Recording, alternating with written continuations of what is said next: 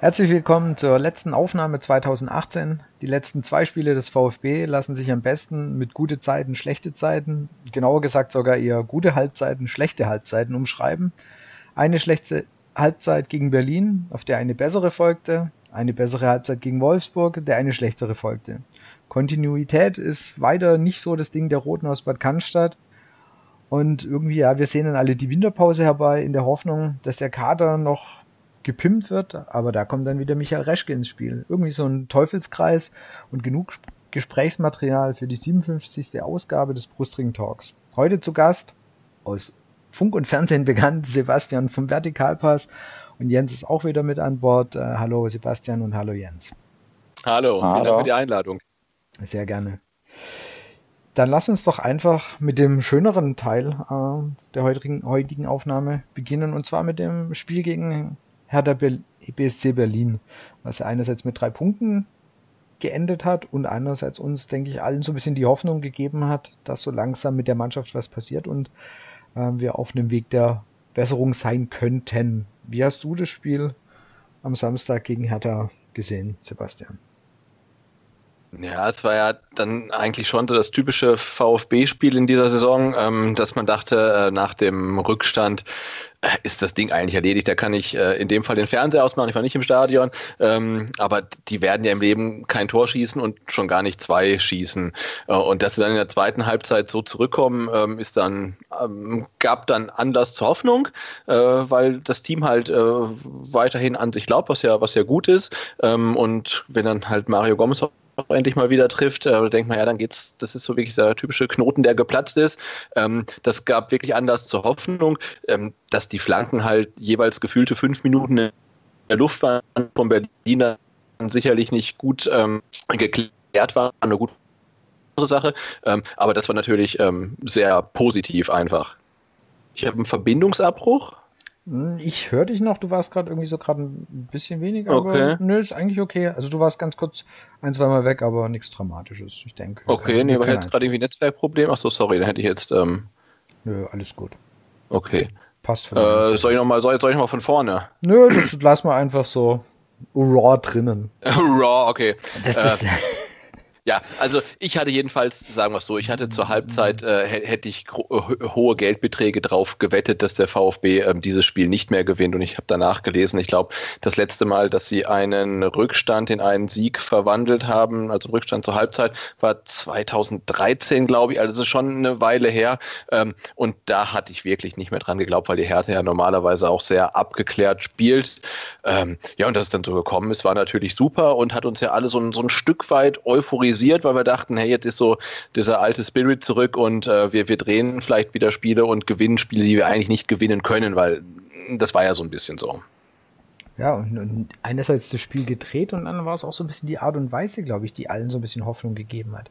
Ich fand, auf einmal hat die Mannschaft das, was du die Wochen davor vermisst hast, was einem wochenlang gefehlt hat, sie haben gebissen, sie haben gekämpft, sie sind um Bälle gerannt, ja, und, und haben mal auch, um den Ball vom Tor wegzuhalten, dann am Ende da nochmal reingekrätscht, hier nochmal den Ball irgendwie versucht, nochmal ins Aus zu befördern, einfach um noch ein paar Sekunden zu gewinnen.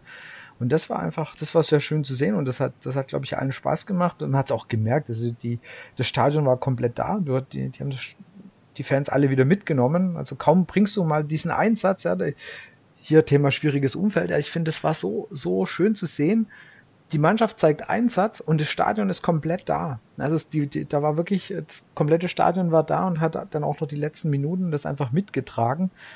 Und das war eigentlich das, was, was allen Hoffnung gegeben hat, dass vielleicht jetzt so ein bisschen die Talsohle im Kopf durchschritten ist und dass es in Wolfsburg hätte so weitergehen können, also zumindest vom Einsatz her. Und das war mit Sicherheit, das waren die positiven Sachen von dem Spiel gegen Berlin oder was natürlich auch super positiv war, ist, ich finde, beide Tore waren herausgespielte Tore. Das war nicht so irgendwie, dass zufällig einer angeschossen worden ist oder ein, ein Hertha-Spieler einen katastrophalen Fehlpass gespielt hat, den man dann quasi nur noch ähm, zum Tor vollenden musste. Auch der Kopfball von Akolo. Das waren eigentlich alles schön herausgespielte Torschancen beziehungsweise dann am Ende Tore. Und das ist natürlich, war auch schön, weil auch das hatten wir die Saison noch nicht so oft gesehen. Und es sind Flanken, die angekommen sind. Was wir zwei Tage, drei Tage später schon wieder gesehen haben, dass es schon wieder nicht mehr so funktioniert hat. Das war mit Sicherheit alles die, die sehr positiven äh, Schlüsse oder Sachen, die man aus dem Spiel hatte sehen können. Das war eines der ersten Spiele, wo du eigentlich so Mitte der zweiten Halbzeit mal noch zusetzen konntest, also dich noch steigern konntest. Sonst war ja immer das so der Knackpunkt, wo dann die Kraft ausgegangen ist, gefühlt und gar nichts mehr ging. Und das war gegen Hertha dann eines der ganz wenigen Spiele jetzt mal in der Saison, wo du wirklich gemerkt hast, da geht nochmal ein Ruck durch die Mannschaft, auch natürlich durch den Ausgleich beflügelt das Ganze. Und dann, wie ihr schon gesagt habt, haben natürlich auch die, die, die Angriffe besser durchgespielt und auch die Flanken sind mal angekommen. Ja, das ist dann halt einfach, es war mal eine, eine gute halbe Stunde, um es mal so zu sagen. Und da müssen wir aber auch. Ja, ich finde halt, halt ja. Sorry, mach du. Nee, ich finde halt dann äh, brutal halt am äh, Gonzales gesehen, ne, der halt äh, bisher eine maximal unglückliche Saison spielt, halt irgendwie immer vollen Einsatz gibt und läuft und läuft und läuft, aber halt irgendwie äh, hinterher auf dem Scoreboard halt keine Assists, keine Tore, gar nichts stehen hat und dann macht er halt dann äh, seinen, seinen ersten Assist in der Saison überhaupt und man hat ja gesehen, dass wie ihm das Selbstvertrauen gibt und wie dann auf einmal seine Aktionen auch klappen. Ne? Also bislang war es ja immer so, er kommt am ersten Gegenspieler vorbei und bleibt am zweiten hängen und dann hat es auch mal geklappt, dass er auch am zweiten vorbeikommt ähm, und da, da, hat man gesehen, was so ein Erfolgserlebnis halt mit so einem jungen Spieler, der halt die Bundesliga nicht kennt, dann, dann, dann macht. Und das hat ja echt so Hoffnung gegeben, weil es wäre dann wirklich, ja, so ein Stück weit, na, epochal ist jetzt zu viel gesagt, aber da waren ja schon viele Momente drin, ne? Gonzales mit seinem ersten Assist, ähm, Gomez mit seinem ersten Tor nach, ich weiß gar nicht, 681 Minuten waren es, glaube ich. Ne? Also schon, schon eine Menge. Ähm, Don ist eingewechselt, sorgt dann da gleich für Alarm, er kämpft den Ball äh, vom 1-0 war es, glaube ich, oder vom 2-0, dann äh, der, der Beck erkämpft sich einen anderen Ball im Gegenpressing. Also gab es ja schon viele Momente, wo du dachtest, hey, das, das, äh, die merken jetzt halt, wenn sie halt so spielen, dann, äh, dann geht halt auch was. Ne? Und ähm, das war schon sehr positiv auf jeden Fall. Ein bisschen müssen wir das ja auch äh, am Personal eben festmachen. Du hast gerade schon Donis gesagt. Und es war wirklich so, ähm, ja, ein bisschen besser war es schon nach der Halbzeit, aber eigentlich richtig gut ist es erst geworden, als Castro ausgewechselt worden ist und Donis dafür reingekommen ist erst dann hat so der, der VfB-Elan wirklich, ja, es ist das überhaupt erst ganz in Schwung gekommen, weil davor war es, auch in der zweiten Halbzeit hatte, da hatte auch Hertha noch ein, zwei Chancen und erst mit dieser Einwechslung. Und gefühlt war das äh, die letzte Auswechslung von, von Castro, weil äh, Weinziel hat ja schon quasi mal gesagt, ich weiß nicht, was ich mit ihm defensiv anfangen soll. Ich glaube, er weiß auch nicht, was er mittlerweile offensiv mit ihm anfangen soll. Gefühlt war das, und in Wolfsburg hat er auch nicht gespielt, Gefühl war das, Junge, such dir einen neuen Verein. Ich kann nichts mit dir anfangen. Ja, ich glaube, der Kicker hat ihm äh, Note 5,5 gegeben, irgendwie einen ja. verheerenden Fehlpass da gespielt und ja, ähm, ja, muss man ja ähm, festhalten. Also defensiv ist er keine Stütze. Ähm, jetzt hat er da äh, relativ weit vorne gespielt. Da hat er den VfB auch nicht weitergebracht. Und ähm, ja, jetzt zum Vorgriff dann aufs Wolfsburg-Spiel zu, zu, zu, zu wagen. Ähm, er hat dann äh, Aidonis statt Castro gebracht, hat dann irgendwann dann Jaco eingewechselt statt, äh, ähm, statt Castro. Also ähm, ja. Mehr Zaunfall geht nicht, ne? Genau, also ja, er scheint außen vor. Also ich traue ihm auch zu, dass er vielleicht irgendwie in der Rückrunde nochmal zurückkommt, aber ja, der, der Weg ist halt äh, weit und schwer für ihn halt. Ne? Also weil er ist jetzt bei beim Weinziel halt anscheinend komplett außen vor und das wird nicht ähm, ganz einfach werden. Und Don ist, wie gesagt, reingekommen, hat dementsprechend Schwung reingebracht. Ich bin gespannt, wie er es jetzt ähm, gegen, gegen Schalke machen wird. Weil gegen Wolfsburg hat er es ja genau andersrum mehr oder weniger gemacht. Da hat er Donis in der ersten Halbzeit ja wieder gebracht und dann wieder früher rausgenommen, also zur, zur Halbzeit. Also mal gucken, ob er da mal die, welche Variante er dann ähm, gegen Schalke wählen wird. Aber der war definitiv auch wieder ein belebendes Element. Ich meine, nicht nur allein durch sein, seine Vorbereitung, Vorvorbereitung ähm, für das 1 zu 1, auch sonst, der hat, der hat einfach äh, ja die Zweikämpfe gesucht, fand ich. Also das ist einer, der, der auch mal einen Ball holt oder hat ein gutes Spiel gemacht, hat entsprechend diesen Schwung mit reingebracht und war mit Sicherheit jetzt vielleicht nicht die Trendwende für das Spiel, aber mit einer der wichtigen Faktoren, dass wir das gegen Hertha noch rumgebogen haben. Ja, Adonis bringt halt echt die Qualität auch mit, gerade in so einem Spiel neuen Schwung reinzubringen. Da hat er einfach durch sein Tempo und dadurch, dass er die Zweikämpfe sucht, die 1 gegen 1 Duelle, so ein, so ein Spieler, der auch die Zuschauer wieder zurückholen kann. Das kann ihm vielleicht im Moment ein bisschen zum Verhängnis werden, dass er so eher, auch weil er nicht ganz fit ist, jetzt auch, wie ihr gerade schon gesagt habt, Wolfsburg von Anfang an nicht so ganz funktioniert, dass er jetzt eher mal in die Jokerrolle rutscht. Aber gegen Hertha hat es funktioniert, muss natürlich nicht immer funktionieren. Was bleibt sonst noch gegen Hertha? Also eine, eine erste Halbzeit, um auch noch vielleicht mal das Schlechte noch anzusprechen, äh, sprechen, eine erste Halbzeit, wo wir gefühlt gar nicht auf dem Platz waren. Es war einfach überhaupt nichts passiert ist, wo, wo Hertha eigentlich machen konnte, was sie wollen. Ähm, Chancen, Mangelware gefühlt. Ich kann mich an, an, an keine jetzt spontan erinnern. Ich weiß nicht, ob irgendeine Statistik was Gegenteiliges sagt, aber eine wirkliche Chance hatten wir nicht. Und irgendwie kam da das, das Gegentor war dann auch die berühmte Frage der Zeit. Also die, die erste Halbzeit hat überhaupt nicht funktioniert. Interessant wäre wirklich, was Weinziel da für Worte gefunden hat in der Halbzeitpause, weil irgendwas muss da passiert sein, dass die Mannschaft halt doch noch zurückgekommen ist, weil wenn man einfach die anderen Spiele bisher in der Saison gesehen hat, sind wir nie nach der Halbzeit eigentlich zurückgekommen oder, oder haben uns in der Halbzeit nach der Halbzeitpause gesteigert. Also irgendwas muss in dieser Pause anders gewesen sein als in denen davor. Also ja, die erste Halbzeit war, war verheerend. Ne? Also wenn ich mich recht erinnere, irgendwie äh, kein, kein Schuss aufs Tor und irgendwie 30 zu 70 Ballbesitz und ähm, das Tor, was dann der Mittelstädt erzielt hat, hat er ja, da, da gab es eine Dublette ein paar Minuten vorher eigentlich, was, wo er dann drüber schießt. Ähm, ähm, ja, aber das, das, das war verheerend. Das äh, kann man eigentlich seinem Heimpublikum dann auch nicht anbieten. Also da haben ja viele geschumpfen über den, ich glaube, der Herr Born war es, der für Sky kommentiert hat, aber äh, der, der hat es halt schon auf den Punkt gebracht. Ne? Der VfB war offensiv komplett ratlos. Also die wussten einfach nicht, was sie mit dem Ball ähm, anfangen sollen. Das ist dann in einem Heimspiel schon ein ziemliches ähm, Armutszeugnis.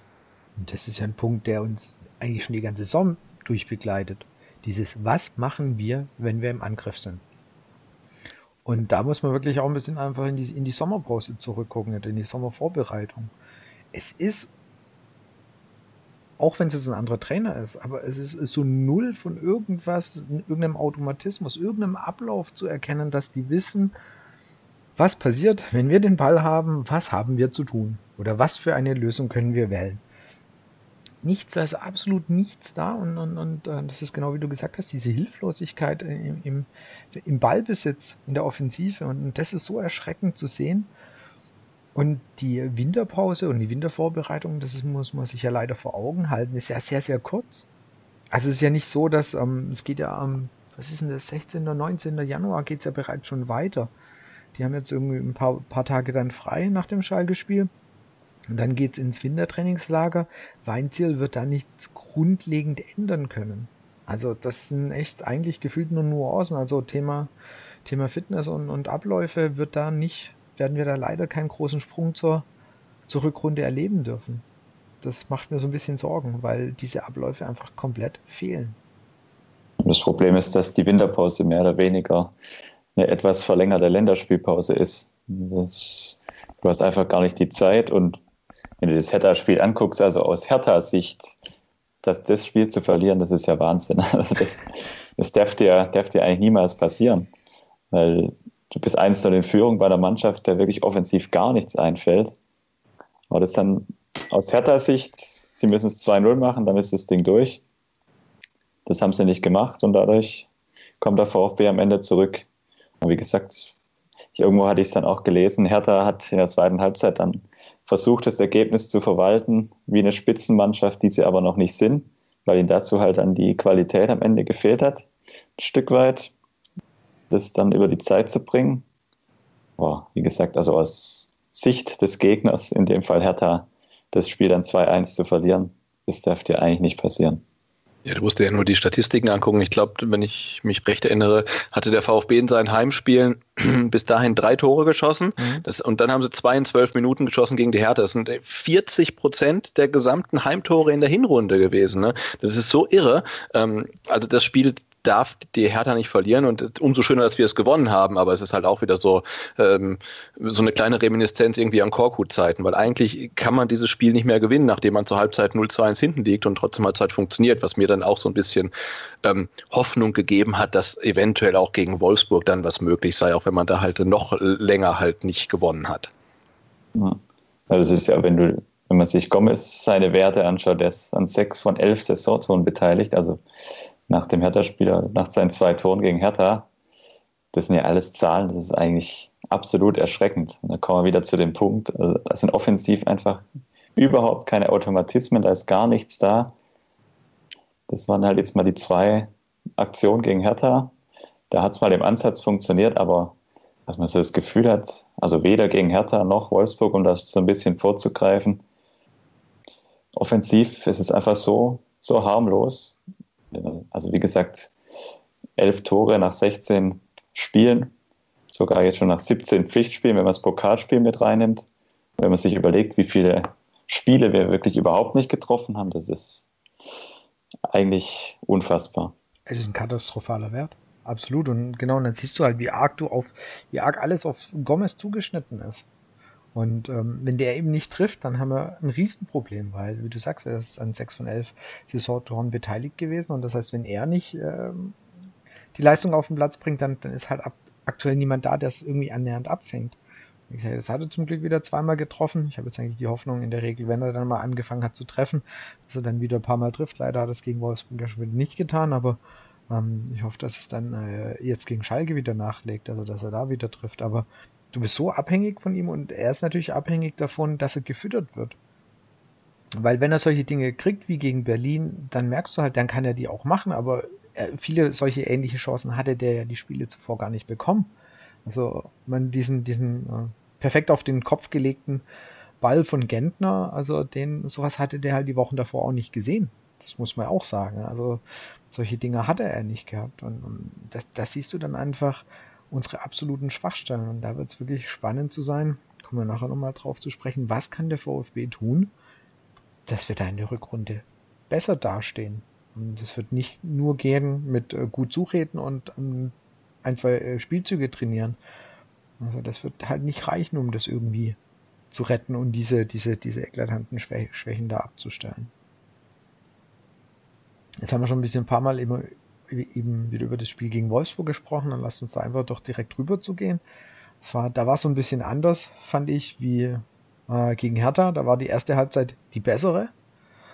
Äh, vor allem so auch die, die, die erste halbe Stunde. Der VfB hat mal einen schnellen Konter gespielt, hat, sie, sie haben Pressing gemacht und es sah eigentlich, es sah gar nicht so schlecht aus ich habe es zum Jens gerade schon im Vorgespräch gesagt, dann da kommt ja dann der, der typische Brudelschwabe durch oder der, der, der Skeptiker-Schwabe. Wenn der VfB halbwegs sinnvoll spielt und nicht, nicht halbwegs schnell ein Tor schießt, dann kommt ja sofort der Grundgedanke, oh je, das wird nix. Das, das geht in die Hose, was dann ja leider auch so gekommen ist. Deine Einschätzung oder wie hast du das Spiel gesehen, Sebastian? Ja, ich, ich, äh, ich finde es erstaunlich, dass wir uns alle irgendwie einig sind, dass die erste Halbzeit ganz ordentlich war, obwohl der VfB da auch keine einzige Torchance hatte. Aber es, es hat sich irgendwie ähm, gut angefühlt. Ne? Also ähm, man hat wirklich gesehen, dass sie mit deutlichem Rückenwind ähm, aus dem Hertha-Spiel ähm, da ähm, angetreten sind.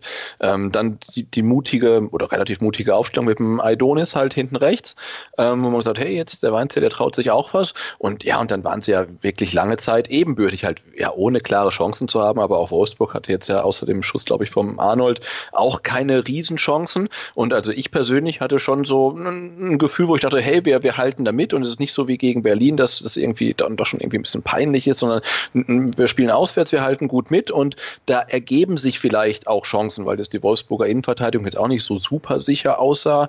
Ähm, und, und, und wie gesagt, als dann der VfB dann irgendwie nach 20 Minuten da angefangen hat, äh, irgendwie Offensivpressing zu spielen und die Innenverteidigung da in äh, Kalamitäten gebracht hat, da habe ich echt schon die Augenbrauen gezuckt, weil das hat man ja schon ganz lange nicht mehr gesehen. Und da hatte man, oder hatte ich so den Eindruck, als ob man jetzt zum ersten Mal so ein bisschen sieht, was der Weinzierl eigentlich mit der Mannschaft Mannschaft vorhat.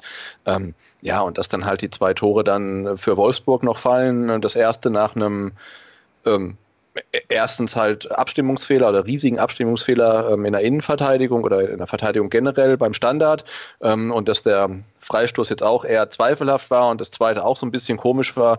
Ja, das äh, passt dann irgendwie relativ gut zur derzeitigen Situation. Aber wenn man die zwei blöden Fehler und Gegentore mal ausklammert, fühlte sich die erste Halbzeit irgendwie ähm, seit langem mal wieder relativ gut an, fand ich. Ja, genau wie du gesagt hast. Allein, allein von der Aufstellung hat man schon mal gedacht, hey, das, das, es ist nicht mehr ach, diese, ich, ich nenne es jetzt mal den Korkut-Move. also diese so ein bisschen, äh, es kommt immer das Gleiche und äh, allein, dass jemand wie Aidonis da in der Startelf steht, das, das hat einem ein gu gutes Gefühl gegeben oder einen guten Eindruck hinterlassen. Und wie gesagt, es sah ja die ersten Minuten auch alles nicht schlecht aus. Aber da kommen wir dann eigentlich zu dem, was dann auch gegen Hertha ja schon wieder war oder einfach die Spiele davor. Auch wenn es äh, gut aussieht, wir, wir schaffen es ja nicht, eine Chance daraus zu generieren. Oder irgendwie aus diesem, aus diesem positiven Gefühl oder aus dieser, man, man geht auf den Gegner auch drauf, da irgendwie dann ähm, Kapital zu schlagen. Das haben wir halt wieder nicht geschafft. Und das ist dann einfach die Offensive, ist unser Manko und ist in dem Fall einfach dann zu harmlos. Und das war dann halt auch wieder das Problem. Und die zweite Halbzeit, klar, dann steht es 2-0 und gefühlt war dann, lass es uns noch so hinter uns bringen, dass wir nicht nur arg viele Gegentore bekommen. Also da war dann einfach, ja, im Kopf war das, glaube ich, dann einfach schon vorbei nach 45 Minuten. Wäre es nur ein 1 zu 0 gewesen und nicht noch knapp vor der Halbzeit dieses 2-0 gefallen, vielleicht wäre dann noch ein bisschen mehr Schwung, wären sie noch ein bisschen mit mehr Schwung aus der Halbzeit gekommen, aber so war das Ding halt einfach leider schon recht früh vorbei.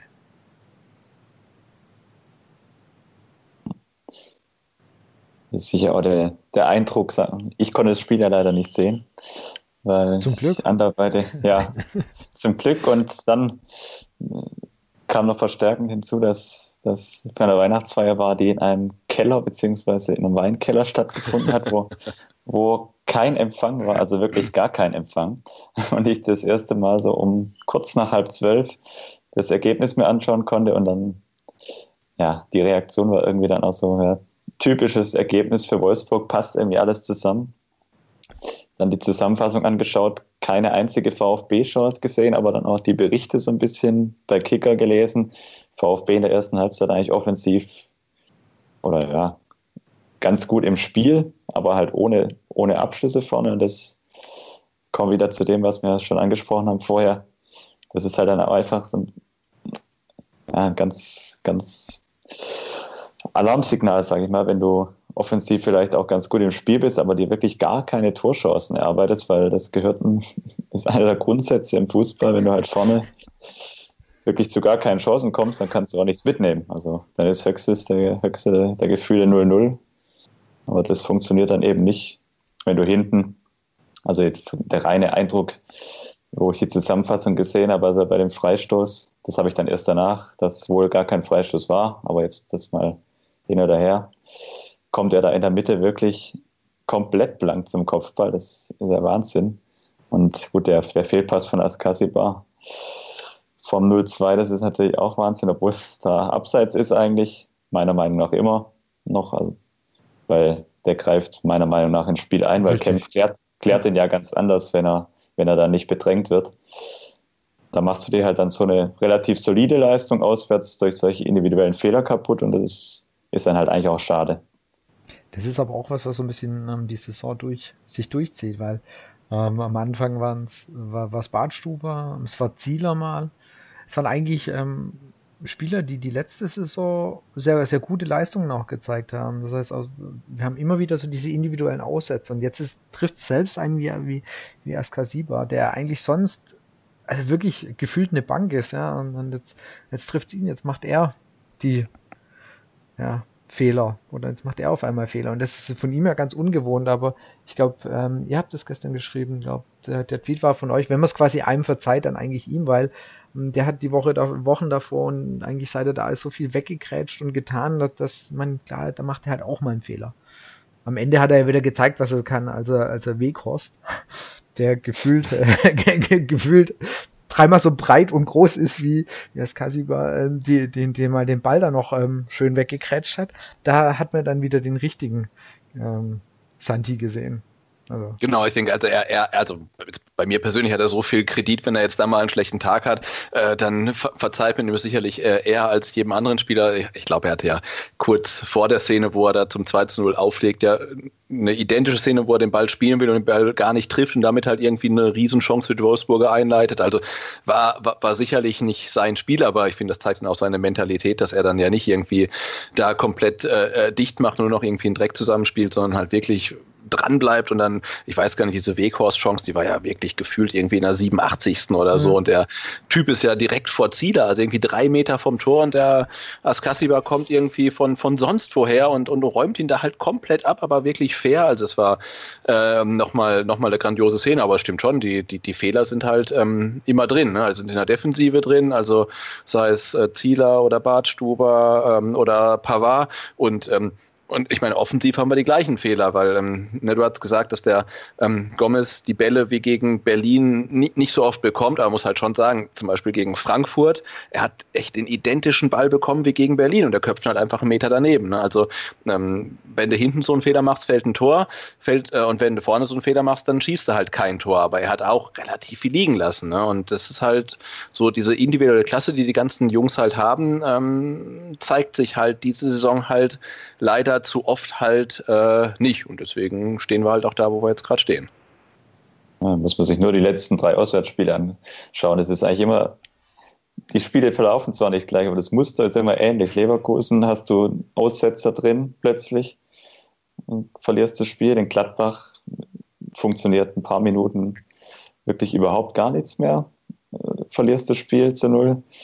Und Wolfsburg jetzt auch wieder ähnlich. Du hast in der ersten Halbzeit dann zwei individuelle Fehler drin, verlierst das Spiel zu null. Ja, das ist halt ja in der Masse irgendwann musst du auch auswärts mal wieder was mitnehmen, weil nur auf die Heimspiele sich zu verlassen, das wird auch schwierig. Und äh, halt auswärts dann auch, du musst irgendwann in der Lage sein, auch auswärts Tore zu erzielen. Das ist halt einfach die, die Problematik. In Gladbach hatte Gomez ja auch die Riesenchance unter anderem die hätte er sicher nach den zwei Toren gegen Hertha, hätte er die wahrscheinlich die Chance, mhm. die Chance genutzt. Da bin ich mir bei Gomez sicher, weil Gomez war schon in jungen Jahren so ein Stürmer. Wenn er die Bälle nicht gemacht hat, dann hat er sie ein paar Wochen nicht gemacht und dann war der erste wieder drin und dann lief es wieder einigermaßen.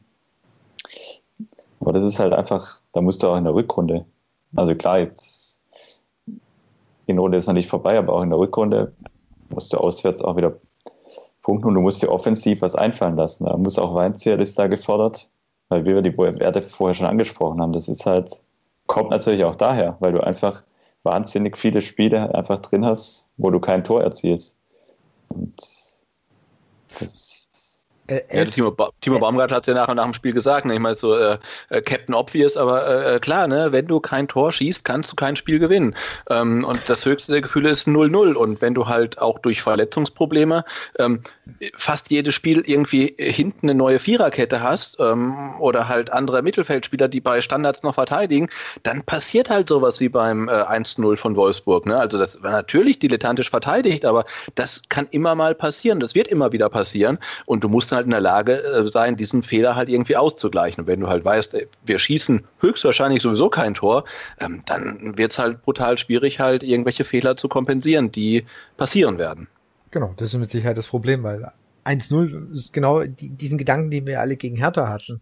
Du liegst 1-0 zurück und wie du gesagt hast, ich glaube, fast alle hätten im Stadion verwettet, kein Problem, Huni, hier nimm, das, das gewinnen die nie wieder weil genau du ja diese Angst hast, sie können eben kein Tor schießen oder sie werden kein Tor schießen. Äh, dann liest dann halt in Wolfsburg auch so, dann steht es halt 1-0 in Wolfsburg und du weißt, okay, gefühlt sagt der, jo, das wird dann heute nichts mehr, weil, weil einfach wieder, ja, elf Pflichtspiele 2018 ohne Tor. Es ist einfach extrem, eine extrem erschreckende Quote. Und bevor wir vielleicht noch ein bisschen nachher noch dazu kommen, was muss denn im Winter passieren?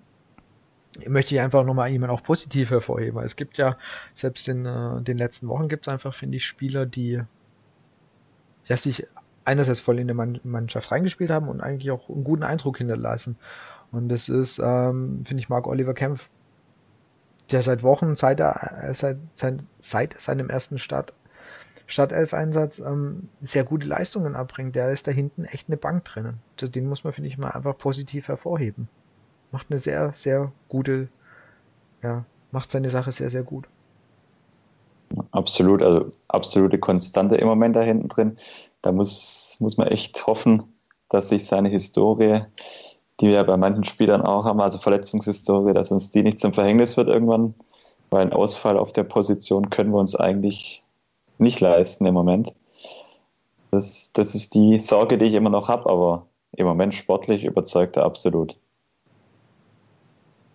Ja, nee, total. Also, wenn man jetzt halt hinten ähm, Baumgartel und Kempf halt ähm, als Innenverteidiger-Pärchen sieht, dann denkt man, okay, das darf die nächsten Jahre so bleiben, ne? weil man davon ausgeht, dass Pavard äh, jetzt in der Winterpause oder spätestens im Sommer halt weg ist und bei Bartstuber man nicht so richtig weiß, ähm, hat man trotzdem kein, kein schlechtes Gefühl, weil die zwei ähm, scheinen wirklich die Zukunft zu sein und, und, machen das ja auch wirklich gut. Also da kann man, kann man ein gutes ähm, Gefühl haben. Und noch ein interessanter äh, äh, Nebeneffekt, der auch heute so ein bisschen ähm, auf Twitter auch schon rumgegangen ist. Ohne Andreas Beck hat der VfB bisher 0 Punkte pro Spiel. Mit Andreas Beck 1,27 Punkte pro Spiel. Was sagt uns das? ohne, ohne Andreas Beck keine defensive Stabilität. Ganz klar. Ist es so? Also äh, ist es, also, zu, ist es Zufall oder ist der wirklich, äh, unterschätzen wir, oder ich da, oder unterschätzen einige ihn und ist der einfach wirklich ein wichtiger Faktor für die Abwehr? Also ohne das jetzt, das gerade war ein bisschen ironisch vielleicht, aber ich würde mal so sagen, in der Viererkette ist Beck als Rechtsverteidiger durchaus ein Spieler, der wirklich defensive Stabilität mitbringt. Das, nach offensiv ist er schwach. Das muss man einfach so sagen, weil da fehlt ihm einerseits das Tempo, und ja, da hat er immer im Moment oder einfach die letzten Wochen oder seit er eigentlich beim VfB ist, nicht mehr die Qualitäten, um da vorne wirklich für Gefahr zu sorgen als offensiv ausgerichteter Rechtsverteidiger. Aber in der Viererkette, wenn du wirklich so dieses Spiel drauf anlegst, erstmal defensiv stabil stehen, ist er ein solider Spieler, kein Spieler, den ich mir da unbedingt wünschen würde. Aber man kann es auch nicht ganz wegdiskutieren. Man hat es auch in der letzten Rückrunde gesehen. Da kann er diese Stabilität durchaus mitbringen. Das Gegenstück zu Aogo, ne? Eigentlich ein bisschen beide. Also sind beides Spieler. Also äh, ich habe es gegen Hertha, glaube ich, hatte ich da, hatte ich meinem Nebensitzer gesagt. Ich habe gesagt, das ist eigentlich interessant, dass ich das mal sage, aber Aogo fehlt aktuell. Also um das mal mit einem, mit einem anderen Spieler zu vergleichen, aus der Aktualität heraus, da ich gerade das Spiel Schalke gegen Leverkusen mir über volle 90 Minuten angeschaut habe, da spielt Daniel Caligiuri rechts hinten. Das ist für mich so ein ähnlicher Spieler. Irgendwie kein Spieler, den man sich da unbedingt jetzt in seiner Traumaufstellung hinstellen würde, aber und der auch nie wirklich jetzt in irgendeiner in Top 11 auftauchen würde oder von dem wahnsinnig viele Trikots verkauft werden, aber ein Spieler, der vielleicht einer Mannschaft doch eine gewisse Stabilität bringt. Ohne dass er irgendjemand wirklich überzeugt, aber so eine gewisse Stabilität bringt er halt doch mit.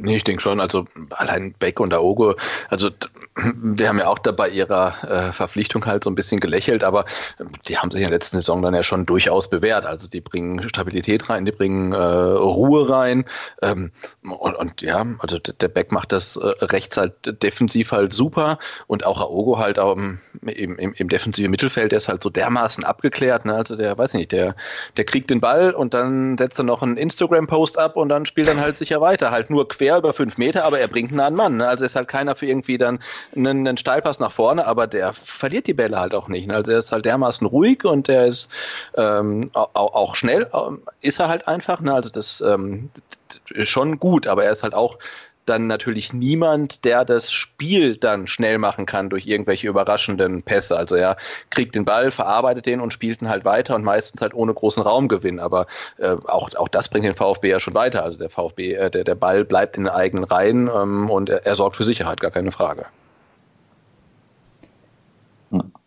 Also um es vielleicht nochmal abzurunden, das soll jetzt hier auch kein Loblied auf Andreas Beck sein, aber um Gottes Willen. Äh, Um Gottes, aber es ist halt einfach, es ist so ein bisschen, wie wenn du vor der Wahl stehst, kaufe ich mir jetzt einen Ferrari oder einen gebrauchten, was weiß ich, gebrauchten Golf. Der Golf fährt halt auch noch. Also es, es, es bringt dich nicht wirklich weiter, aber es, es funktioniert halt einigermaßen. Er hat noch TÜV, läuft noch ja, ein, zwei der Jahre. Teuer, der teuer gekaufte, zumal der teuer gekaufte Ferrari ja auch derzeit noch äh, in der Werkstatt steht. Also insofern äh, gibt es ja eigentlich gerade eh nicht so, so viele Optionen. Ne? Und ist ja dann irgendwie, der, der Sosa mag ja dann irgendwie das Versprechen an die Zukunft sein. Ähm, und ähm, der Adonis war jetzt ja, ist ja auch Innenverteidiger und hat jetzt nur ausgeholfen. Also insofern kann man ja froh sein, wenn dann äh, Andy Beck fürs Spiel gegen Schalke äh, wieder fit ist und da verteidigen kann. Bei Sosa noch, ich fand den übrigens gegen Hertha auch nach seiner Einwechslung, fand ich den ansprechend. Nee, absolut, aber ich glaube, das ist ja so ein bisschen das Problem. Also sei es bei Sosa, sei es bei Maffeo oder sei es auch bei González, also ist mal so ein bisschen in Richtung, weiß ich nicht, Generalkritik Richtung Kader abzuschwenken. Ne? Ähm, ähm, dass die ja alle verpflichtet worden sind und man hat gesagt, das sind die großen Versprechen an die Zukunft und es kann sein, dass die nicht sofort zünden und sofort uns weiterbringen, die brauchen halt Zeit. Ne? Und äh, durch die schlechte Performance, die der VfB jetzt in der Saison gezeigt hat, ähm, müssen die halt sofort zünden halt. Ne? Also Michael Reschke hat gesagt irgendwie zum Gonzales, ja, der braucht halt Zeit, der muss sich entwickeln. Jetzt hat er von 16 äh, Saisonspielen 15 gemacht. Ne? Also ich denke, dem wird es auch mal gut tun, wenn man ihm sagt, hey, du kannst heute mal draußen bleiben oder komm, wir bringen dich halt irgendwie erst ab der 60. oder so, aber der muss halt jedes Spiel ackern. Ähm, und ich weiß halt nicht, ob ihm das wirklich gut tut. Und das weiß ich auch bei, bei, bei Sosa und Maffeo, die jetzt halt durch Verletzungen ähm, mehrere Spiele nicht gemacht haben, ist das wahrscheinlich auch der Fall. Also denen wird es gut tun, wenn man sie halt langsam heranführt. Aber durch die aktuelle Situation ist es so, die, wenn die, die müssen halt, wenn sie fit sind, spielen einfach. Ne? Und das ist nicht gut. Ja, bei Sosa hat ja selbst Weinziel gesagt, also der wurde ja vor der äh, vor dem Hertha-Spiel in der Pressekonferenz gefragt, meine, ja gut, wahrscheinlich unter normalen Umständen würde der heute noch nicht im Kader stehen, aber er steht dann halt, weil genau wie du sagst, wir keine Optionen haben. Da kommen wir nachher mit Sicherheit eben nochmal auf das Thema Kader zu sprechen, da ist dann einfach einiges schiefgelaufen, wenn du eigentlich Spieler, die tendenziell eher noch in der Aufbauphase sind nach einer Verletzung, äh, wenn du die da direkt wieder reinwerfen musst, weil du einfach keine andere Wahl hast, weil du sonst niemanden mehr auf der Bank oder geschweige im Kader hast. Das macht es natürlich ähm, die Situation für Weinziel auch nicht so ganz einfach. Bevor wir, genau, vielleicht jetzt bevor wir, bevor wir zum Kader kommen, Jens, du hattest ja gerade schon angesprochen, ähm, Du hast Schalke gegen Leverkusen gesehen, was 1 zu 2 ausgegangen ist. Das heißt, wir haben am Samstag Trommelwirbel, Trommelwirbel ein absolutes Abstiegsduell, ein Abstiegskampfduell im äh, Neckarstadion zu sehen. VfB empfängt Schalke. Es geht ja um drei Punkte und äh, letztendlich ganz wichtige Punkte äh, gegen den Abstieg, weil sollten wir das aus irgendeinem Grund gewinnen, würden wir Schalke hinter uns lassen und die mal schön auf die Relegationsplätze schicken. Eigentlich gute Aussichten, oder? die Aussichten sind durchaus gut. Und um da nochmal kurz darauf zurückzukommen, ich habe das Spiel ja gerade wirklich in voller Länge gesehen. Also Schalke ist eine Mannschaft, die man schlagen kann, würde ich jetzt mal so formulieren. Wenn man nicht sie sogar aktuell schlagen muss, weil das war wirklich ganz, ganz hartes. Also wirklich ganz, ganz übel, was die da gespielt haben heute. Aber gut, wir sind nicht wirklich besser, aber also das ist sicher ein Spiel, da kann man sich so ein ein Stück weit einen versöhnlichen Abschluss, wenn der überhaupt möglich ist, aber zumindest tabellenmäßig könnte man Schalke vorbeiziehen und wahrscheinlich dann auf einem auf dem besten Tabellenplatz mehr oder weniger gefühlt seit Wochen dann überwintern. Ja, vor allem, es wären 17 Punkte. Das wäre sowas, wo man sagen würde, damit kannst du in die Rückrunde starten. Also das, das wäre dann nicht so ganz katastrophal, wie es noch vor ein paar Wochen aussah, wo nach dem Motto, oh, wir gehen mit elf Punkten in die Rückrunde. Also ich meine, 17 Punkte wäre dann was, wo du sagst, ja, ist nicht optimal, aber als Ausgangsbasis, das kannst du in der Rückrunde jetzt noch irgendwie auf deine 40 Punkte kommen. Also das ist dann irgendwie, das klingt noch dann halbwegs machbar. Also wäre wirklich, äh, die Chancen sind da, da wirklich noch, wie du sagst, ein halbwegs versöhnliches Ende von dieser doch eher schlechten Hinrunde noch hinzubiegen. Na gut, du musst also, auf die. Oh, sorry. Nee, nee, ähm, ich hatte ja also wirklich lange Zeit auch ähm, nicht gedacht, dass wir ähm, zum Ende der Hinrunde so viele Punkte haben, ne? weil jetzt haben wir gepunktet gegen ähm, Erzangstgegner ähm, Augsburg und gegen Berlin, wo wir eigentlich auch irgendwie nie so richtig gut aussehen. Ähm, und deswegen, also auch jetzt schon mit den, mit den 14 sind das fast schon ähm, mehr, ähm, als ich erwartet hatte. Also gerade so nach dieser äh, nach dem Katastrophenstart vom Weinziel mit null Punkten aus drei Spielen und 0 zu 12 Toren, äh, hätte ich, glaube ich, das nicht unterschrieben, wenn jemand sagt, ihr habt 14 bis 17 Punkte. Ähm, Habe ich nicht dran geglaubt. Und wenn wir jetzt ähm, am Samstag gegen Schalke gewinnen sollten, wo ich fest, wirklich fest dran glaube, ähm, hätten wir 17 und das wären, wenn ich richtig geguckt habe, ähm, genauso viele wie vor einem Jahr, als wir ähm, gegen die Bayern 0 zu 1 verloren haben. Ja, und dann hatten wir nämlich, also auch mit 17 in die Winterpause. Wäre wirklich eine Punktezahl, wo ich sage, ja, damit können wir in die Rückrunde starten und, und stehen nicht ganz so schlecht da. Also natürlich stehen wir nicht gut da, aber nicht so schlecht wie noch vor ein paar Wochen und das sind noch halbwegs dann noch ein bisschen rausgekommen. Also, ja, das auf jeden Fall. Du musst halt, ja, du musst ja nächste Woche auf die Konkurrenz schauen. Hannover spielt gegen Düsseldorf, ah. Nürnberg spielt Nürnberg spielt gegen Freiburg zu Hause. Also da werden unten wahrscheinlich auch noch ein paar Punkte verteilt. Das heißt, wenn du das Spiel gegen Schalke verlierst, kannst du auch in eine ganz falsche Richtung gehen. Also das solltest du definitiv mal nicht verlieren. Ja, gespannt oder interessant wird es natürlich ähm, zu sehen, wie ähm, es von der Aufstellung her aussehen wird. Wird Beck wieder fit? Wird auf jeden Fall eine Frage sein. Aogo hat ja auch individuell trainiert. Da war ja heute auch wieder die Frage, reicht's oder reicht's nicht? Also ich denke, es gibt noch so ein paar Kandidaten, die vielleicht wieder in den Kader reinrutschen werden und der Weinziel dann wieder mehr Möglichkeiten hätte. Interessant ist natürlich, wird die Derby mal ein bisschen mehr spielen als nur die Einsätze. Ich, gefühlt ist er auch eher in den Kader gerutscht und überhaupt auf den Platz gekommen, weil eben gar keine anderen Optionen mehr da waren. Also ich kann mir es fast nicht vorstellen, dass er gegen Schalke ähm, also arg viel mehr spielen wird. Ich weiß es nicht. Ja, ich kann mir eh gerade gar nicht vorstellen. Also er jetzt ja, ich weiß gar nicht, wie viele Minuten hat er. Also gegen Hertha ist er, glaube ich, in der 90. gekommen und gestern äh, hat er, ich weiß gar nicht, wie lange gespielt, äh, 20 Minuten oder so. Ich hätte auch gesagt 20, 25 ja. gefühlt, ja. Also ich weiß gar nicht, ob es den halt irgendwie bis, bis äh, bis zur Oberkante irgendwie dann fit spritzen oder so, aber ich kann mir halt auch gar nicht vorstellen, halt wie der länger spielen will, wenn der halt gefühlt seit einem halben Jahr äh, nicht wirklich trainiert hat und dann da so reingeworfen wird. Also das ist für mich eher so ein, so ein Kuriosum. Ich weiß nicht, ob das eher so Symbolwirkung haben soll, dass er dann spielt und gestern war ja dann auch seine äh, Wirkung halt irgendwie begrenzt, aber er kann ja schlichtweg nicht fit sein mit so viel Trainingsrückstand. Ne? Das sieht man ja am Donis, der, der jetzt halt seit Wochen wieder im, im Training ist und immer noch nicht fit ist. Das dauert halt einfach. Ne? Und äh, die Davi kann ja nicht länger als 20 Minuten irgendwie da mithalten. Das, das, das kann gar nicht sein. Und auch wenn er jetzt gegen Schalke spielen sollte, ähm, kann, kann, er nicht länger durchhalten. Also es ist irgendwie so eine, ja, so ein bisschen komisch, aber ich glaube, der Markus Wein Ziel ist jetzt echt so im Survival-Modus, ne? Der nimmt die Leute, die halt irgendwie spielen können und bringt sie. Dem war das dann auch egal, dass der Donis halt ewig verletzt war, dann bringt er halt von Anfang an. Und der Didavi, wenn er halt irgendwie laufen kann, dann bringt er ihn auch. Dem ist das mittlerweile komplett egal. Und wenn er den Tommy nach 15 äh, Minuten ein- und wieder auswechselt, ist ihm auch egal. Der, der will halt irgendwie den Erfolg halt haben, was ja, glaube ich, jetzt für einen VfB als Verein nicht schlecht ist, aber ähm, der macht jetzt auch keine Gefangenen mehr er hatte, wie gesagt, du, du hast es gesagt, er, er hat ja gar nicht arg viele andere Optionen. Ich meine, er zieht ja schon Leute mit Aidonias ähm, aus, der, aus der U19 hoch. Ja? Also weil er einfach, ich glaube, unsere, unsere U23, äh, U21, das kannst du eh, äh, die kannst du komplett ja, die knicken. Gibt's, ja. Ja. Die, die gibt's aber, die gibt's auf dem Papier. Auf Papier ja. da, da, da, brauchst du kein, da brauchst du nicht drüber nachdenken, irgendeinen Spieler für die erste Mannschaft ähm, überlegen, den zu nehmen. Das ist einfach, das Ding ist, ähm, bin ich mir echt mittlerweile sicher, dass, äh, das dreht sich so hin, dass sie nach Ende der Saison sagen, jo, das war's dann, jetzt machen wir den Laden wirklich dicht. Also so bringt es überhaupt nichts, da ist, da ist niemand dabei, den du nehmen könntest. Das heißt, er muss sich ja schon an der U19 bedienen, um seinen Kader aufzufüllen. Und wie du sagst, äh, dem, dem ist es echt mittlerweile, wenn, wenn, wenn der Arzt sagt, ja, mit, mit drei Spritzen kann der 20 Millionen spielen, ja, okay, gib her, nehme ich. Weil ich habe keine ja. andere Wahl. Und das bringt uns dann jetzt eigentlich unweigerlich zu dem Thema, was zur Hölle ist mit dem Kader falsch gelaufen und was zur Hölle muss im, im Winter passieren, damit wir in der Rückrunde da ein bisschen besser dastehen, damit, damit Weinziel einfach mal ein, zwei Optionen mehr hat und so kommen wir nicht durch die Rückrunde durch. Also so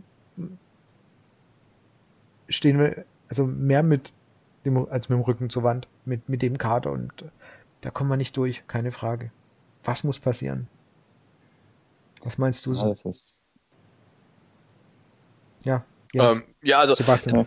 also ich habe immer so, so ein bisschen äh, ähm, ähm, also einerseits, äh, wie gesagt, ich habe heute äh, Abend noch mit, mit Andreas auch drüber geredet ähm, und wir waren uns irgendwie einig, äh, es macht jetzt keinen Sinn, äh, ähm, äh, Gomez 2-0 zu kaufen. Ne? Also es macht jetzt keinen Sinn, den, den Wagner zu verpflichten.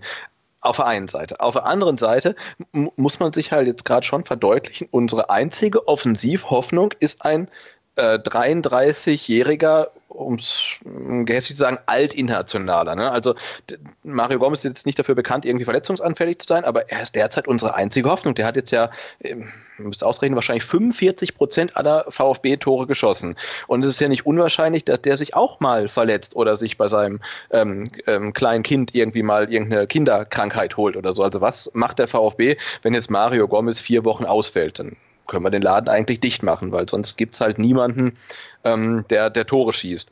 Ähm, aber andererseits jetzt zu sagen, hey, wir kaufen, weil wir, wir leihen oder kaufen oder jetzt irgendwas ein, der genauso ist wie der Mario Gomez, bringt auch nichts, weil der kriegt ja genauso wenig Bälle.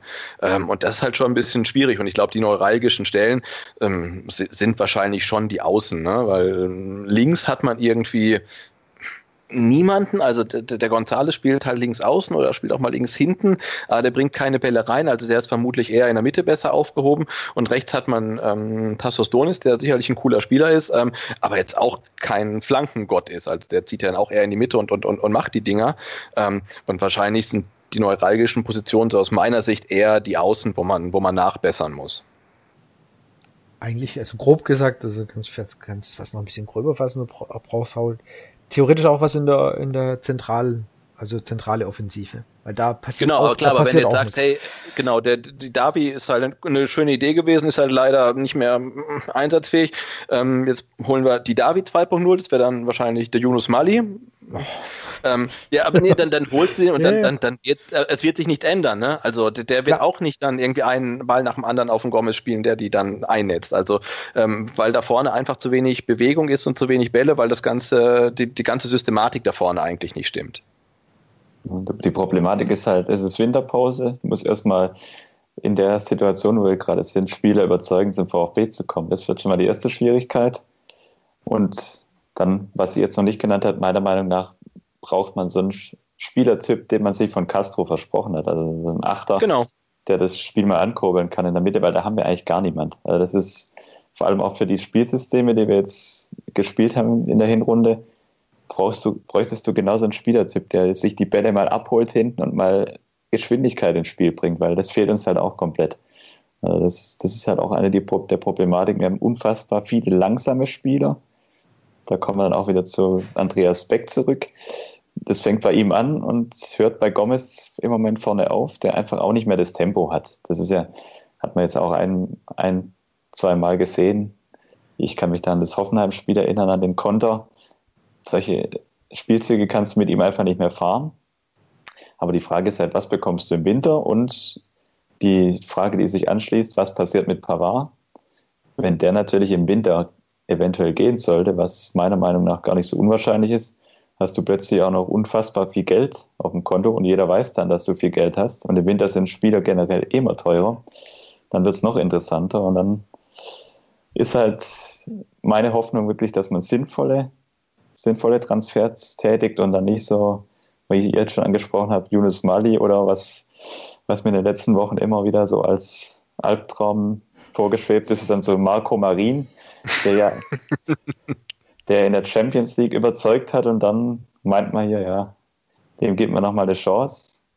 Oder so Sachen wie die Rückholaktion Taski oder so, ist ja auch denkbar. Also sowas will ich halt nicht sehen, weil das, das wäre dann wirklich so die, der letzte Notnagel und dann, dann besser auf junge Spieler aus der U19 setzen, bevor man dann auf Teufel komm raus irgendwelche Spieler holt, die auch schon wieder an die 30 sind oder über 30 und die dann noch wahnsinnig viel Geld oder Gehalt kosten. Ja, Klar, und die kommen dann halt in der Winterpause und kriegen halt dann nochmal zweieinhalb Jahre oder so. Ähm, und ja, du brauchst ja eigentlich nur welche, die halt dann in der, in der, in der Rückrunde helfen, aber da gebe ich dir recht, du brauchst halt eigentlich äh, vor allem den Spieler, den du dachtest, mit äh, Castro geholt zu haben. Ne? Also im Idealfall ähm, holt sich ja irgendwie ähm, der Askasiba den Ball vom Gegner, spielten halt zum zweiten Sechser und der spielten halt irgendwie dahin, wo er hin muss, ne? auf die Flügel oder halt wirklich dann mal vertikal. Und den Spieler ähm, haben wir halt gerade nicht.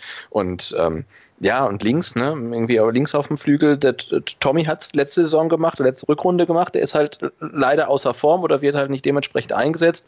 Und ähm, meiner Meinung nach ist der Gonzales da verschenkt, also der müsste halt in, in die Mitte. Ähm, und, und, und ja, und rechts Donis, der ist halt schnell, aber ähm, hat halt auch mehr den Zug nach innen und ist halt auch nicht der Spieler, den man da halt braucht, wenn man dann halt mit dem letzten Ball ähm, Gomez in Szene setzen will. Und das ist, ja, eigentlich brauchst du halt ähm, mehrere Spieler, die du jetzt dann halt irgendwie im Winter holen musst, die du garantiert nicht kriegen wirst. Jens, du hast jetzt vorhin gerade am ähm, Pavard gesprochen und du denkst, dass es gar nicht so unwahrscheinlich ist. Also meinst du echt, also da besteht die Chance, dass der wirklich in der Winterpause schon geht? Also, also ich bin mir, ich bin mir, ich ja, ich weiß, dass von der Sport, äh, Reschke hat ja auch gesagt, man will ihn unter keinen Umständen. Nö, nö, also Reschke braucht man ja nicht hören. Das ist ja, das ist das ja egal, was der Wahrheitsbeugung Das sein. ist ja egal, was der sagt, aber ne, ist einfach dein Gefühl. Das hat mich, hat mich jetzt gerade echt überrascht. Es ist, also es ist mein Gefühl, weil er, ich weiß, ich habe immer bei ihm so das Gefühl gehabt, er ist hier vielleicht nach der Weltmeisterschaft auch aufgrund der sportlichen Situation dann einfach nicht mehr so ganz glücklich geworden und vielleicht, wenn dann das Angebot kommt, es ist ja das Problem, er ist ja für alle Vereine, die international spielen, interessant. Das ist halt mal Grundproblem Nummer eins.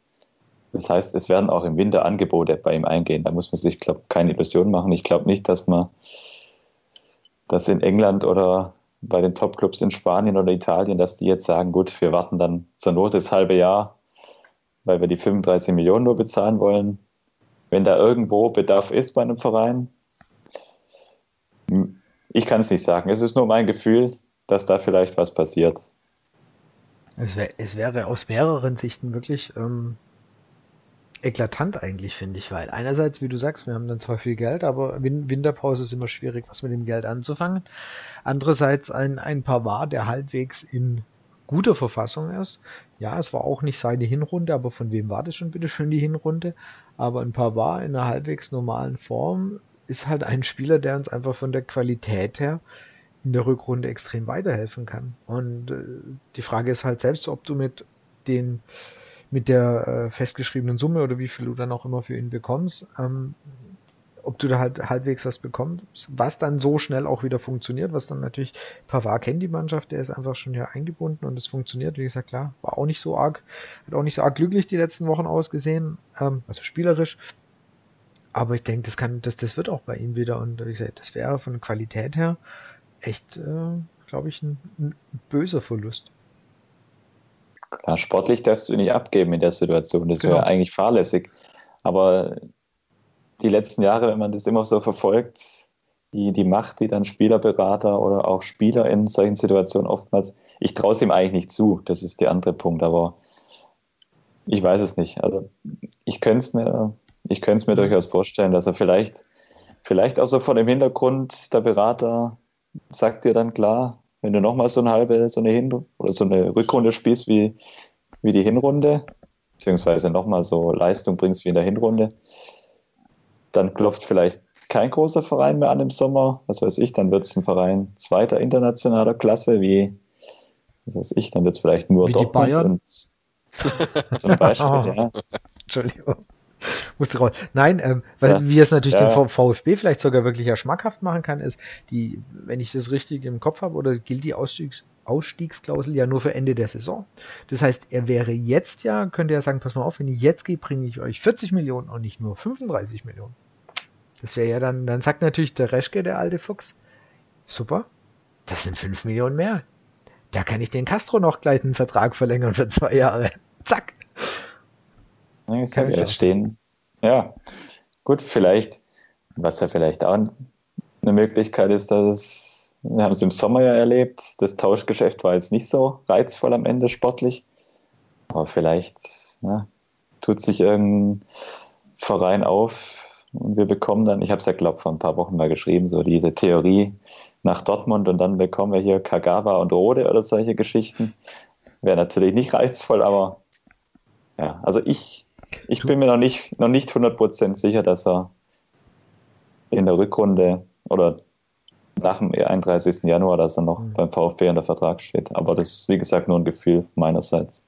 Ja, aber so Bauch, Bauchgefühlmäßig würde ich dir zustimmen. Ich meine, heute poppte ja irgendwie so ein, eine Meldung auf, dass irgendwie ähm, der SSC Neapel von sich selber sagt, irgendwie relativ weit fortgeschritten zu sein in Verhandlungen mit ihm und dann, ich glaube, es war ja gegen gegen Hertha, ähm, als, als der VfB zur Halbzeit irgendwie zurücklag und dann der Benjamin Pavard irgendwie auf Instagram ein freudestrahlendes Bild mit seiner Freundin von sich postete, wie gut es ihnen geht und so weiter, dass er dann gelöschte, äh, wo man auch denkt, ja, dann ist es halt mit der Identifikation vielleicht doch nicht mehr so weit her. Also alles nur Bauchgefühl halt, ne? aber also wundern wird es mich auch nicht, wenn wir ihn zum 18. Spieltag dann nicht mehr beim VfB sehen und solange Kempf und Baumgartel fit bleiben und man kriegt halt mehr Geld als zum Saisonende für ihn und er wechselt nicht zu den Bayern, würde ich sagen, kann man es machen, auch wenn es klar ein Risiko ist, ne? weil wenn sich einer von den beiden verletzt, halt von Kempf und Baumgartel und beim, beim Bartstuber nicht weiß, ob und wie lange und überhaupt, ähm,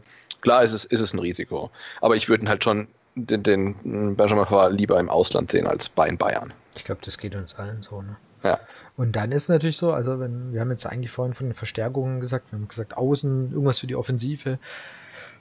Wenn du natürlich Pavard verkaufst, dann musst du von den 45 Millionen auch einfach wieder einen guten Batzen für ähm, die Abwehr investieren, weil du kannst dich nicht darauf verlassen, wie du es gerade schon gesagt hast, dass eben Baumgartel und äh, Kämpfe entsprechend fit bleiben die ganze Zeit oder verletzungsfrei oder mal nicht gesperrt sind.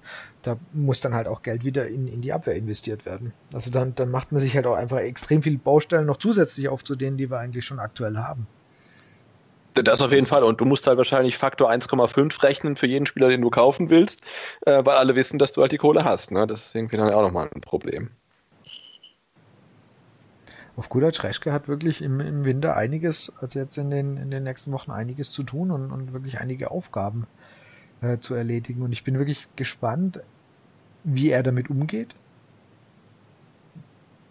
Gefühl steht er ziemlich unter Druck, weil man schaut auf ihn. Also nachdem seine großen Pressekonferenzen im Sommer und das jetzt alles nicht so ganz funktioniert hat, denke ich schon, dass er sehr, sehr stark unter Beobachtung steht. Also jetzt nicht nur, nicht nur von Fanseite aus, sondern dass auch mittlerweile ähm, Dietrich da und, und, und äh, letztendlich die weiteren Verantwortlichen vom VfB da auch schon genauer hinschauen, was denn da jetzt passiert. Keiner hatte jemals zuvor so viel Geld auszugeben wie Reschke und ja, bei den anderen, die weniger ausgegeben haben, ist auch nicht mehr. Oder also quasi ist der VfB auch nicht schlecht in die Saison gestartet. Und ich denke, bin ich gespannt halt.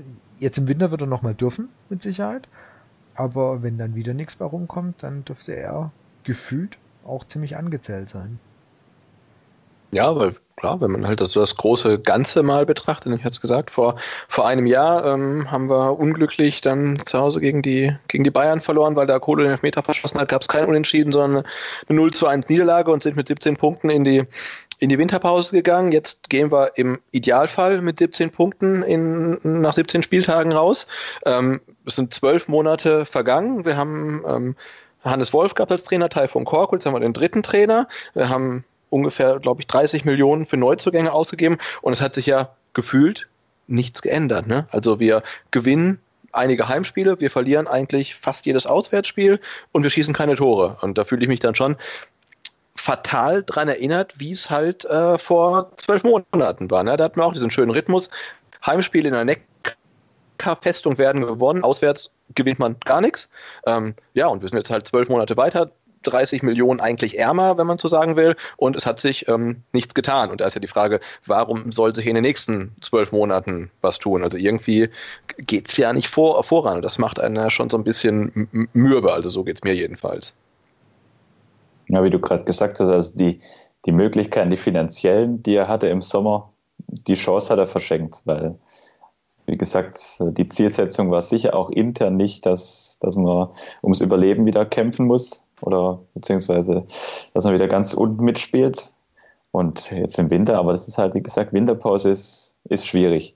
Wir hatten da in der Vergangenheit zwar teilweise fast die effektiveren Transfers teilweise, wenn ich auch an die jüngere Vergangenheit denke, letztes Jahr mit, mit Gomez und Tommy beispielsweise, zwei Spieler geholt, die dann ganz entscheidende, eine ganz entscheidende Rolle gespielt haben. Aber das ist natürlich im Winter immer so ein bisschen Glücksspiel, dass du wirklich Spieler findest, die einerseits zum VfB kommen wollen und die du dann auch zum VfB tatsächlich bekommst und die dann auch gleich sportlich liefern. Weil du hast ja auch die, die Rückrunde beginnt schon Mitte Januar, das heißt, das ist alles große Integrationszeit oder große Zeit, sich an die Mannschaft zu gewöhnen, an den Trainer zu gewöhnen, haben die Neuzugänge ja im Winter auch nicht. Und dann spielst du zu Hause gegen Mainz, dann geht es nach München. Also das ist, das ist alles nicht so einfach. Auch für die Spieler, die dann kommen werden, weil die, diesen Spielertyp, der, den du jetzt im Winter holst und der die Mannschaft sofort verstärkt, den musst du wirklich erstmal finden. Also da muss Reschke jetzt wirklich liefern. Und wie du gesagt hast, also wenn er das nicht, nicht schafft und die Mannschaft womöglich am Ende absteigen sollte oder bis zum, bis, ja, bis zum Schluss ganz unten drin steht, das war sicher auch nicht um da auf den Chef des Ganzen, das war sicher nicht im Sinne von Wolfgang Dietrich, dass es sportlich so aussieht. Das kann ich mir also beim besten nicht vorstellen. Ja, ich denke auch. Also da wird es, äh, selbst wenn wir mit, irgendwie mit Platz 14 oder, oder 15 da knapp rauskommen, dann ähm, wird diese Saison stärker aufgearbeitet und wieder mit irgendwelchen personellen Wechseln beendet werden, weil, wie du sagst, das war mit Sicherheit nicht das, was man sich erhofft hatte, mit so viel Geld, was in den Verein investiert worden ist. Es bleibt also mehr als spannend.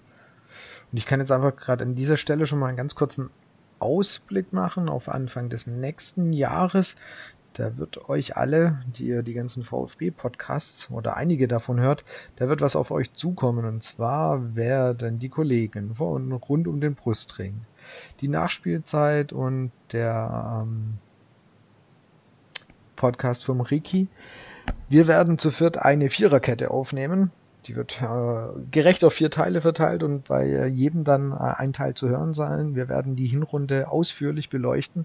Das heißt, den Teil von von Korkut, den Weinzielteil, das Umfeld und so weiter. Also wir werden ausgiebig sprechen, werden es in vier Häppchen unterteilen und das Ganze wird unter dem Namen Viererkette Anfang nächsten Jahres stattfinden. Das kann ich heute schon mal ankündigen. Das ist quasi eine ausführliche Rückblick, einen ausführlichen Rückblick auf die Hinrunde geben wird. Von meiner Seite aus, ich glaube, wir haben die Themen soweit durch. Hat noch jemand irgendwas Offenes, was unbedingt noch raus muss? noch irgendwas nicht Gesagtes? Äh, nee, ich würde nur noch, ähm, also. Ich möchte meine Frau grüßen.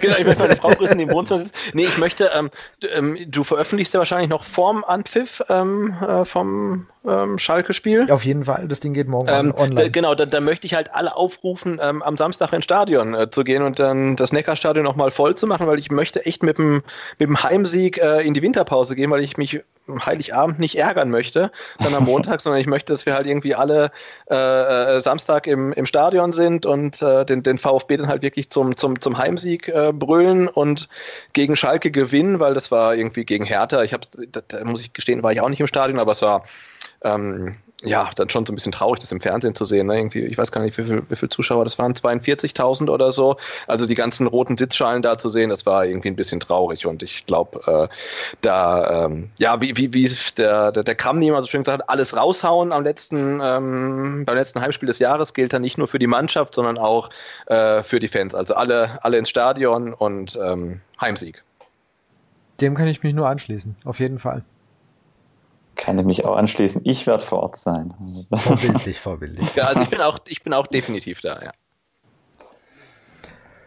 Dann bleibt mir nur zu sagen, Sebastian, herzlichen Dank, dass du dir Zeit genommen hast, mal, gerne. Wieder, bei, mal wieder bei uns Gast zu sein. Und, ja, war mir eine Freude, gerne. Ähm, ich brauche ja, über den Vertikalpass brauche ich nichts mehr sagen. Ihr folgt den Jungs ja eh schon. Also das heißt, ähm, falls ihr noch dem Sebastian sozusagen privat folgen wollt, ihr findet ihn unter dem Twitter-Handle Butze, also B-U-Z-Z-E, ist der Sebastian zu finden. Wie gesagt, den Vertikalpass kennt ihr alle. Ähm, wie gesagt, das war die letzte Folge im Jahr 2018. Wir melden uns dann Anfang ähm, des nächsten Jahres 2019 mit dem großen Rückblick zurück und dann natürlich auch bald wieder im regulären Spielbetrieb. Bis dahin wünschen wir allen die reingehört haben. Jetzt erstmal ein paar hoffentlich schöne, erholsame, ruhige Tage über Weihnachten und vor allem einen verdammt guten Start in das nächste Jahr mit, mit dem VfB und hoffentlich mit ein paar mehr Siegen. Bis dahin wünsche ich euch eine verdammt gute Zeit und bis bald. Ciao.